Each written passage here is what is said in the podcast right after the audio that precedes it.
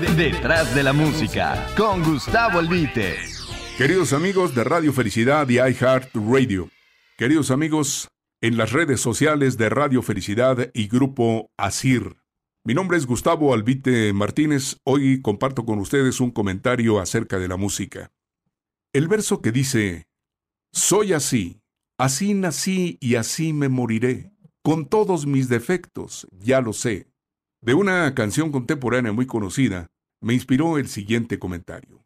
Durante toda mi vida he escuchado frases que no se me olvidan nunca, como que el subconsciente las valora, las registra y las archiva en un cajón muy próximo al uso cotidiano. Quien hace canciones por encargo es como el sastre que corta sobre medida, le escuché decir un día a un compositor muy famoso. Yo no hago canciones sobre medida, dijo con un poco de moina. A lo largo de muchos años he aprendido que la mujer es el primer motivo de la inspiración, luego el amor, después el dolor y luego cualquier tema que a usted se le ocurra.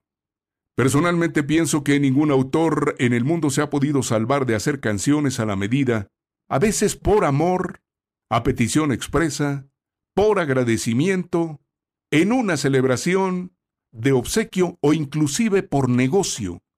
No se nos olvide que de hacer música viven los autores. Una canción puede ser el regalo más apreciado y valioso que un inspirado famoso puede entregar a otro ser humano.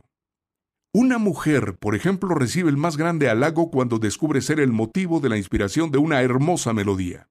Sin ir más lejos, en la República Mexicana hay estados como Guerrero, y Sinaloa y algunos otros, donde un corrido significa el más alto honor. Algunos personajes lo merecen y otros hasta los mandan a hacer. Lástima que el corrido en México ya no corresponda a las bellas piezas de la autoría de Víctor Cordero, José Alfredo Jiménez, Pepe Albarrán, Teodoro Bello, Nicandro Castillo o Paulino Vargas, y ahora solo refieran crónicas negras de personajes siniestros, asesinos, corruptos y casi siempre cobardes. La música no se ha salvado de la falta de calidad en temas, melodías y letras. Su menoscabo es otro signo de la terrible crisis social que padece el mundo y actualmente sufre la música la ofensa de sedicentes compositores, entre comillas, que reflejan su ignorancia y falta de valores en temas degradantes, soeces y cerriles, generalmente ofendiendo a la mujer. María Bonita, Rosa, Santa de Agustín Lara, Julia de Francisco Mouré, María Elena de Lorenzo Barcelata, hecha entonces por encargo de Gonzalo N. Santos, gobernador de San Luis Potosí, Alejandra de Enrique Mora, Carmen y Dolores de Juventino Rosas, Marta de Moisés Simones, Despacito, originalmente llamada Ratoncito, hecha por José Alfredo Jiménez para Irma Dorantes a solicitud de Pedro Infante.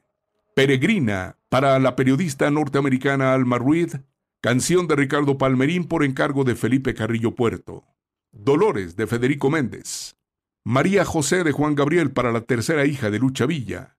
Flor de Azalea de Manuel Esperón y Gómez Urquiza para Elsa Aguirre en una película.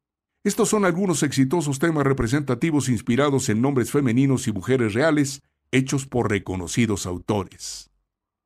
Por otro lado, Guadalajara, Chapala, Ciudad Blanca, hecha a Mérida, de Pepe Guizar. Qué chula es Puebla, de Rafael Hernández, de origen puertorriqueño. El corrido de Chihuahua, de Felipe Bermejo y Pedro de Lil. Veracruz, de Agustín Lara. Pelea de Gallos, para Aguascalientes, del chileno Juan S. Garrido. Canción mixteca de José López Alavés compuesta para Oaxaca, pero convertida en himno de los migrantes mexicanos. Tierra de mis amores, para Guanajuato, de Jesús Elizarrarás. México lindo y querido, de Chucho Monje. Bellos temas para lugares, ciudades y nuestro país todo, de connotados autores nacionales y extranjeros.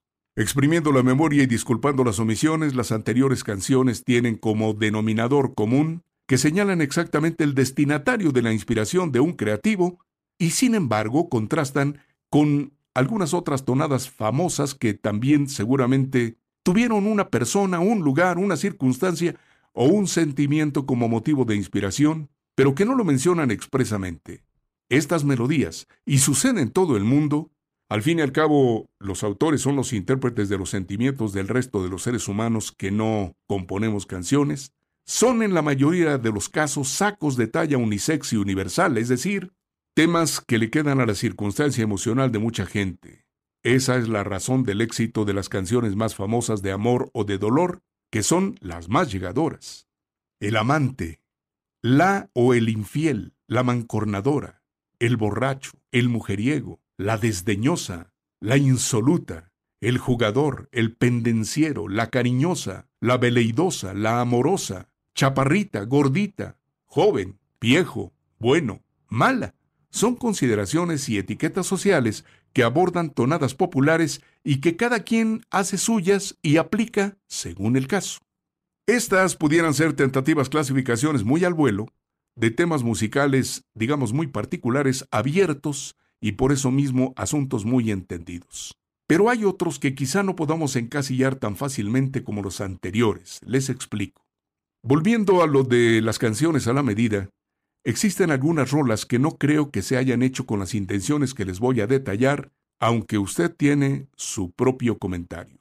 La primera de ellas, perteneciente a la contemporaneidad, pudiera ser Gavilán o Paloma de Rafael Pérez Botija, escrita originalmente para Pablo Abraira, que en México terminó por imponerse en la versión de José José.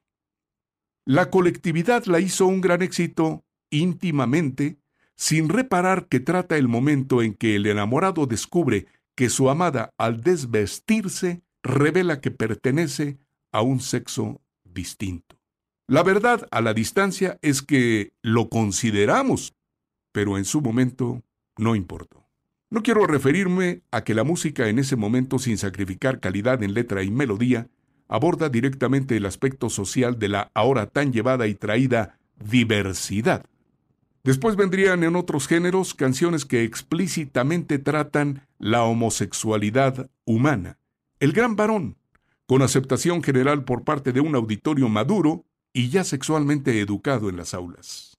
Sin embargo, encontramos temas que sectores de preferencias sexuales especiales ponderan como inspirados en ellos específicamente sin que necesariamente sea cierto.